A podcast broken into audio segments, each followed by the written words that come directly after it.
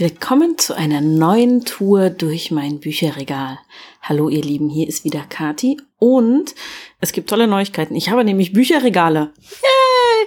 Ähm, ich hatte es, glaube ich, erzählt, wir sind umgezogen, der Steffen und ich, nach Leipzig.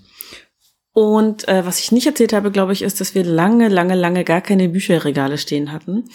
Ähm, wir hatten ein Comicregal für Steffens Comics. Die haben da aber nicht alle reingepasst. Ähm, ich brauchte fürs Arbeitszimmer ein paar von den Regalen, die ich vorher hatte. Und irgendwie passte das alles nicht. So. Und wir hatten im Wohnzimmer Platz, um Regale aufzustellen, aber noch keine Regale, weil wir uns nicht entscheiden konnten. Und ähm, wenn wir uns entschieden hatten, hatten wir nicht ausgemessen und dann waren wir nicht sicher, ob es passt und hm, hm, hm, hm, hm, wie das so ist. Und ähm, vor anderthalb Wochen ungefähr haben wir dann neue Bücherregale gekauft. Ja, endlich. Ähm, von einem nicht näher benannten schwedischen Möbelhaus in denen ist ganz, ganz, ganz viel Platz. Ich habe drei bekommen, zwei breite und ein schmales. Steffen hat nochmal zwei bekommen für seine Comics von den breiteren. Und wir sind beide wahnsinnig glücklich damit, weil unsere Sachen endlich mal schön und geordnet und toll aussehen und meine Bücher vor allem nicht mehr in Umzugskartons liegen. Ähm, großes Highlight für jemanden wie mich. Es sieht auch einfach im Wohnzimmer gleich viel wohnlicher aus, wenn da so Bücherregale rumstehen. Es ist unglaublich, was das ausmacht. Ähm, das ist total faszinierend. Äh, Dazu kommt, dass unsere Bücherregale ein weiterer Beweis dafür sind, dass in unserer Wohnung nicht eine Wand und nicht ein Fußboden gerade ist. Ähm, denn die Regale, die eigentlich bündig aneinander stehen sollten, wenn sie denn auf einer geraden Fläche stehen, klaffen bei mir an einer Stelle so weit auseinander, dass ich den kleinen Finger dazwischen stecken kann. Also unten stehen sie dicht zusammen, die Regale, und oben kippt es dann auseinander so ein bisschen, aber es steht alles sicher. Ich habe meine Bücher drin verstauen können, ich habe sie wieder schön nach Farbe sortiert ähm, zumindest ein Teil davon. In einem anderen habe ich meine Lieblingsreihen zusammengestellt, die ich nicht auflösen mag, beziehungsweise alle meine Pratchett-Bücher zum Beispiel, die ich äh, auch lieber gesammelt beieinander stehen habe als ähm, verstreut bei den jeweiligen Farben und bei den wilden Covern, seien wir ehrlich, kann man meistens nicht eine bestimmte Farbe festlegen und sagen, es gehört jetzt zu den blauen Büchern, weil einfach alle Farben drin sind. Ähm, genau. Und in diesem äh, schönen neuen Bücherregal, das ich habe, gibt es ein Fach ganz allein reserviert, wie ich eben schon sagte, für Pratchett und ein anderes ganz allein reserviert für Walter Mörs, der einer meiner absoluten Highlight-Lieblingsautoren etc. ist, ähm, den ich äh, sehr liebe und von dem ich euch heute etwas vorstellen möchte, nämlich, wenn ihr es noch nicht kennt und auch wenn ihr es schon kennt, ist egal, ihr freut euch bestimmt drüber zu hören, die Stadt der träumenden Bücher. Das Buch hat Mörs eigentlich gar nicht selber geschrieben, sondern bloß übersetzt. Geschrieben hat es Hildegunst von Mythenmetz, der auch gleichzeitig Hauptfigur äh, in diesem Buch ist. Der ist ein Lindwurm von der Lindwurmfeste auf dem Kontinent Zamonien, den wir alle kennen und ähm, beschreibt sein erstes Abenteuer sozusagen, wie er das Orm erwarb und äh, das in den Besitz des blutigen Buches gelangte. Ja, so geht das Buch auch los. Nein, ich hatte keine Ahnung, was Zamonien ist, was das Orm ist, äh, was es mit dem blutigen Buch auf sich haben könnte, etc. pp. Ähm, das macht aber gar nichts. Das Buch ist 2004 ursprünglich erschienen und ich hatte das damals durchaus auf dem Schirm, weil ich einfach schon meine Ausbildung im Buchhandel angefangen hatte. Allerdings war das irgendwie so von Tag eins an auf den Bestsellerlisten und gehypt und überhaupt. Und ich hatte von Mörs gehört, aber ich hatte noch nichts von ihm gelesen. Zumindest nicht bewusst und ich glaube unbewusst auch nicht. Also ich kannte bestimmt den Captain Blaubeer, aber eher als äh, die Puppenspiel- und Zeichentrickversion, die ähm, in der Sendung mit der Maus läuft Beziehungsweise ich hatte tatsächlich diesen äh, Captain Blaubeer-Trickfilm im Kino gesehen. Äh, das erzähle ich euch vielleicht nachher nochmal. Vielleicht, mal gucken.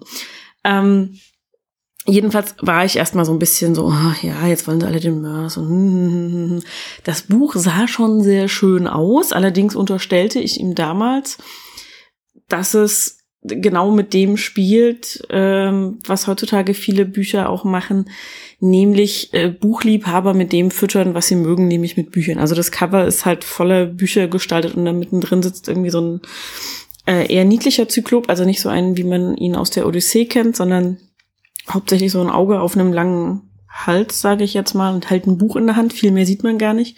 Es ist ein recht dunkles Cover, aber es ist eben voller Bücher. Und die Stadt der träumten Bücher und es sollte ums Lesen gehen, laut Klappentext und so. Ich dachte, ja, ja, ja, ja, wieder so ein Buch, das sich irgendwie bei den Leseratten anbietet. Na, ganz toll. Hm. Deshalb habe ich es lange nicht gelesen. Ähm, ich habe dann während der Berufsschule, die nicht in Erfurt, wo ich die praktische Ausbildung gemacht habe, sondern in Leipzig stattfand, wo eben der theoretische Teil passierte, eine Freundin besucht, eine Ex-Freundin meines Bruders genau genommen. Witzigerweise habe ich oft länger Kontakt zu den Ex-Freundinnen meines Bruders gehabt als mein Bruder. Hm. Ähm, und die hatte dieses Buch.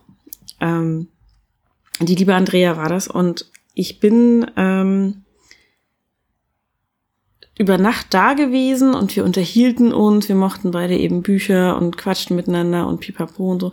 Und dann erzählte sie, wie sie jemanden angeschnauzt hätte, der ihr, äh, nachdem er Flecke in ihr Stadt der träumten Bücherexemplar gemacht hatte, ein neues gekauft hatte, um es ihr zurückzugeben, anstatt ihr ihr eigenes wiederzugeben. Und ich dachte so, hä?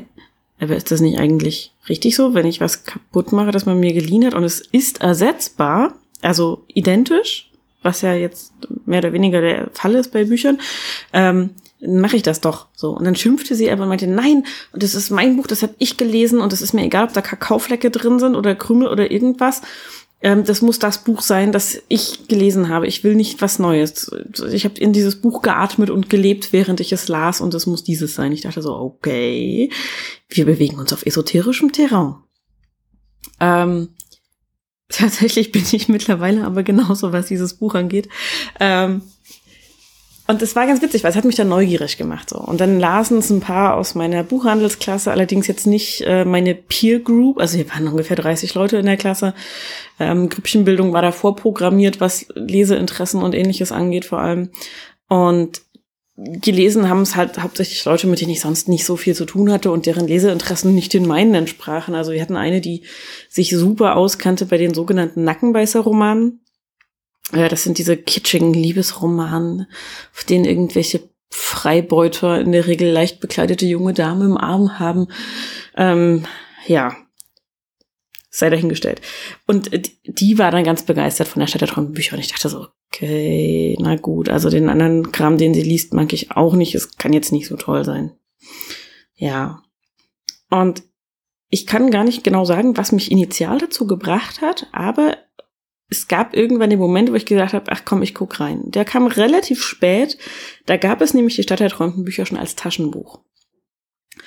Und ähm, es wurde mir geliehen, ich weiß gar nicht mehr von wem, ob es jemand ähm, aus dem Buchhandelswesen war oder einfach so ein Bekannter, eine Bekannte, ob ich es im Regal gefunden habe selber und gesagt habe, ich wollte mal reingucken, ehe ich es mir kaufe und so. Ähm, jedenfalls habe ich es dann angelesen. Es geht mit dem ganz tollen Gedicht über den Schattenkönig los. Und ich war angefixt. Ich war sofort angefixt. Dann kam diese großartige Passage, als Dancelot, der Dichtpate von Hildegunds von ähm, stirbt zu Beginn des Buches und ihm sein Erbe hinterlässt. Und ich habe das Buch an der Stelle zugeklappt, äh, der Person gegeben, von der ich es hatte, und mir das Hardcover gekauft. Weil ich gesagt habe, nee, das, das ist ein Buch, das möchte ich im Hardcover besitzen. Das ist einfach unfassbar schön. Es ist großartig. Mich haben die Illustrationen umgehauen, die da drin sind die Sprache, der Witz, die ganzen Ideen, das war einfach unfassbar stimmig. Und dann habe ich mir das halt gebunden gekauft. Eines der wenigen Bücher, die ich mir tatsächlich in gebundener Form zugelegt habe, obwohl es schon die Taschenbuchversion gibt oder gab. Dann habe ich es verschlungen und ich habe es seither, ich würde sagen, so neun bis zehn Mal gelesen. Relativ häufig. Also so einmal pro Jahr kommt ungefähr hin. Nicht ganz aber fast. Und ähm, es ist, ich liebe es. Ich bin auch mittlerweile so, dass ich sage, es ist mir egal, wenn ich es verleihe mal. Äh, es ist mir egal, ob ihr da reinkleckert, reinniest, sonst irgendwas macht. Ähm, solange es komplett erhalten ist und keine Seiten fehlen, möchte ich bitte dieses Original wieder haben. Um Himmels Willen ersetzt es nicht durch ein neuwertiges Exemplar. Weil tatsächlich genau das mir passiert ist, was der Andrea damals, meiner Freundin, passiert ist. Ich habe dieses Buch gelebt und es musste dieses Exemplar sein. Ich habe da äh, leichte Fingerabdrücke drauf, wenn ich irgendwie so vom Bleistift das Graphit an den Fingern hatte und da so einen Abdruck hinterlassen habe. Ähm, ich glaube, irgendwo ist tatsächlich ein kleiner Kaffeetropfen mal gelandet. Ähm, das sind Krümel zwischen den Seiten. Äh, äh, es ist meins. Es ist einfach, da ist mein im wahrsten und übertragenen Sinne des Wortes mein Fingerabdruck drauf. Und das ist was, was äh, außer Mörs, glaube ich, kaum jemand bei mir geschafft hat, dass ich dieses spezielle Exemplar eines Buches besitzen muss weiterhin. Für diejenigen, die es nicht kennen, eine, der Versuch einer Handlungszusammenfassung. Ähm, Hildegunst von Mythenmetz ist ein junger Lindwurm von der Lindwurmfeste auf Zamonien und alle Bewohner dieser Lindwurmfeste sind Dichter, Schriftsteller, Autoren in irgendeiner Form. Oder auch Dichterinnen und Autorinnen und so. Und ähm, deren Werk ist, also deren Lebenswerk ist es immer zu schreiben. Jetzt hat äh, Hildegunst einen Dichtpaten, Dancelot, der quasi für seine literarische Ausbildung zuständig ist, der aber nur tatsächlich ähm, zwei Sachen, glaube ich, veröffentlicht hat selber, ein begnadeter Redenschreiber war eine Abhandlung über äh, blauen Blumenkohl geschrieben hat und äh, sonst eher ein Leser war. Und dieser stirbt nun und erklärt Hildegunst auf dem Sterbebett, Junge, ich habe einen großen Fehler gemacht vor Jahren. Mir hat ein junger Schriftsteller ein Manuskript geschickt, nur zehn Seiten und das war überwältigend, das war großartig und ich habe ihm geraten, nach Buchheim zu gehen. Und Buchheim ist eine Stadt, in der sich alles um Bücher dreht. Jeder, der dort lebt, hat irgendwas mit Büchern zu tun. Oder Gastronomie, aber auch die Gastronomie hat sehr viel mit Büchern zu tun in Buchheim. Und ist mehr oder weniger ein, ein schwarzes Loch für alles, was mit Literatur zu tun hat. Und offenbar ist von diesem Schriftsteller nichts mehr veröffentlicht worden, also ist er wohl in Buchheim verschollen. Und äh, Dancelot sagt eben, naja, und das Manuskript ist da und da in dem und dem Buch versteckt und überhaupt und so. Und ähm, in seiner Trauer, als Dancelot dann tot ist, vergisst Hildegunst das aber. Und es fällt ihm erst viel später ein, beziehungsweise vor die Füße, als er in das Buch aufschlägt, in dem der Brief verwahrt ist und dieses Manuskript. Er liest es und er ist hin und weg. Er ist völlig gefesselt von diesem Manuskript. Das ist das Beste, was er je gelesen hat. Und er muss unbedingt diesen Schriftsteller ausfindig machen, um von ihm zu lernen. Also reist er nach Buchheim. Und da fängt die Geschichte dann richtig an, denn ähm, wo Profit gemacht werden kann mit Literatur zum Beispiel, gibt es auch immer Leute, die da mit unlauteren Mitteln arbeiten. Und an solche gerät Hildegunst und diese verbannen ihn dann in die Katakomben unterhalb von Buchheim. Die sind berüchtigt, weil die quasi ähm, übereinander gebaute Bibliotheken vergangener Zeiten sind. Also man kennt es ja teilweise, dass einfach auf den Grundmauern alter Gebäude neue Gebäude errichtet werden etc. Und so ist das in Buchheim mit den Katakomben. Das Ding ist halt, das ist ein riesiges Labyrinth. Man kennt sich da nicht gut aus. Es gibt nur einen kleinen Teil, der wirklich erschlossen und erforscht ist, mehr oder weniger, wobei auch der immer noch gefährlich ist. Und Hildegunst wird also da reingesteckt, hat keine Karte und kein gar nichts und soll quasi auf diese Art aus dem Weg geschafft werden. Und er sucht den Rest des Buches über seinen Weg aus diesem Labyrinth heraus. Ihm passieren zahlreiche Abenteuer dabei, die ich gar nicht alle aufzählen kann. Und das ist auch einer der Gründe, warum ich dieses Buch so oft wiedergelesen habe, weil Mörs sich einfach mal einen Dreck drum schert, dass diese Geschichte überladen ist. Der feuert Ideen ab und, und Geschichten und Nebenhandlungen und alles, da würden andere eine zehnbändige Reihe draus machen. Und das packt er alles in ein Buch. Und es ist großartig. Es ist ein Feuerwerk im Kopf. Es ist voller bunter, vielfältiger, schauriger Kreaturen und Ereignisse. Es ist fantastisch. Und es, es ist, äh, ja, es ist eins der besten Bücher, die es gibt. Und es ist, ähm, auch vor allem deshalb so gut, weil es über sein Genre hinaus großartig ist. Also es ist Fantasy, aber es ist eben auch ein Werk, das viele Nicht-Fantasy-Leser begeistert hat und in, in seinen Bann gezogen hat. Unter anderem, weil man ein lustiges Spiel damit spielen kann. Ähm, Mörs hat sich nämlich hingesetzt und ähm, die äh, vielen Schriftsteller, die es auf Zamonin geben soll, darf, muss, genommen und äh, die Namen quasi zurechtgeschüttelt aus den Namen von real existierenden Autoren und Autorinnen. Um mal ein Beispiel zu nennen, es gibt da eine gewisse Autorin namens Sanotte von Rüffel-Ostend, bekannt als die bekloppte Sanotte. Wenn man diese Buchstaben umsortiert, Sanotte von Rüffel-Ostend, kommt man auf Annette von Droste-Hülsow. Oder Orca de Wils wird zu Oscar Wilde und ähm, Ojan Golgo van Fonteweg wird zu Johann Wolfgang von Goethe und lauter solche, solche Geschichten. Dölerich Hirnfiedler wird zu Friedrich Hölderlin. Es gibt unfassbar viele solcher Namen in diesem Buch und wir haben äh, damals in der Buchhandlung da gesessen, eine Liste an der Info liegen gehabt, vor den Kunden ein bisschen versteckt, hatten diese ganzen geschüttelten Namen, wie sie im Buch auftauchen, rausgeschrieben und versucht, sie wieder zurück zu übersetzen und rauszufinden, welche Autoren und Autorinnen dahinter stecken. Es ist göttlich. Es macht einfach unfassbar viel Spaß. Ähm, und Mörs ist ein Autor, der zitiert unheimlich viel. Also der, der ist ein sehr belesener Mensch offenbar und er bedient sich gerne bei Klassikern. Er ist ein großer Fan von ähm, Gottfried Keller und ähnlichem und holt sich da immer gerne Inspirationen, Anregungen etc. und baut die in seine Geschichten ein, was großartig ist. Und wenn man das kennt, als Liebhaber klassischer Literatur zum Beispiel oder Liebhaberin, wird man das wiederfinden und sich freuen und sagen, ah, ich weiß, was du da gemacht hast. I see what you did there. Ähm, es ist ein faszinierendes Buch. Es ist ganz, ganz toll und ich liebe es heiß und innig. Was mich immer traurig macht, eine der persönlicheren Geschichten dazu ist, ähm, wenn mir damals im Buchladen Kundschaft erzählt hat, ja, ja, wir lesen das gerade unseren sechsjährigen und achtjährigen Kindern vor. Und ich denke immer so, ah, nee. Und es gibt ja nun viele Bücher von, äh, von Mörs. Es gibt Rumo, es gibt die 13,5 Leben des Captain Blaubeer, es gibt Ensel und Krete, ähm, es gibt eine Fortsetzung vom Labyrinth der Träumenbücher, es gibt den Schrecksenmeister, es ähm, gibt die Prinzessin Insomnia und den albtraumhaften Nachtmar, albtraumfarbenen Nachtmar. Ähm, und keins davon ist ein Kinderbuch. Die sehen von außen so ein bisschen so aus, weil die toll illustriert sind. Die sehen auch von innen teilweise so aus, weil die so schön illustriert sind, aber es sind keine Kinderbücher.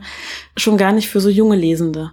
Ähm, der Blaubeer mit 13, 14 ist super, kein Thema. Vielleicht auch schon mit 11 bei den vier Lesenden. Aber da steckt einfach unfassbar viel drin, was A, sehr splatterig ist. Und selbst wenn man das seinen Kindern vorliest und die splatterigen Teile wegkürzt, wird halt die Geschichte ein bisschen ärmer, weil die gehören dazu bei Mörs. Und B steckt viel an Witz und an Hintergrundwissen und Humor drin, den die Kinder einfach nicht erfassen, wenn die zu jung dafür sind. Und das ist unfassbar schade, weil die im Zweifelsfall zu diesen Büchern nicht zurückkehren. Und sie erinnern sich vielleicht an die Bücher als was, was Mama und Papa mal vorgelesen haben, was ganz nett war aber was nicht so herausragend ist, wie die Bücher es eigentlich sind. Weshalb ich so ein großes Problem damit habe, wenn man das zu früh irgendwie den Leuten in die Hand gibt, den Kindern. Das muss nicht sein. Es gibt so schöne Bücher für sechs bis achtjährige. Ich stelle euch bestimmt auch mal welche davon vor. Aber der Mörs gehört nicht dazu, keiner von äh, den Sachen. Ähm und äh, ja, das war so ein, so ein Ärgernis. Und was ich äh, zu dem Blaubeer vielleicht noch erzählen wollte, wie ich dazu kam, diesen Trickfilm zu sehen damals, das war eins der ersten Dates, die ich überhaupt hatte, so mit 15 muss ich gewesen sein, 14, 15 vielleicht. Und ich war unheimlich verguckt in jemanden, mit dem ich in der Theater AG war und der zwei Jahre älter war als ich fand den total toll und äh, grub den auch so ein bisschen an, unbeholfen mit meinen 14, 15 Jahren. Ich glaube, ich habe Steffen auch nicht viel beholfen. Also ich war da genauso unbeholfen, als ich Steffen angegraben habe. Egal, andere Geschichte. Ähm, und äh, irgendwie tatsächlich meint er dann so, ja, dann lass uns doch mal ausgehen. Ähm, ich wollte sowieso diesen äh, Captain Blaubeer-Film sehen, ein Trickfilm. Und ähm, ja, mein erster Gedanke war so, okay, der nimmt mich in einen Trickfilm mit. Hä, was soll denn das?